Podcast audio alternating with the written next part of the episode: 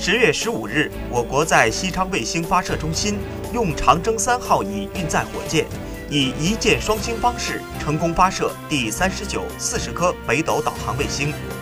卫星将与此前发射的十四颗北斗三号导航卫星进行组网，适时提供服务。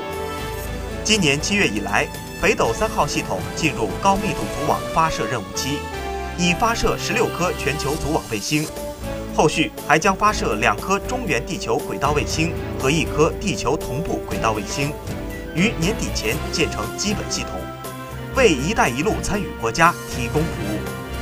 据介绍，在自主可控方面，北斗卫星导航系统实现了关键器部件、用户设备全面国产化，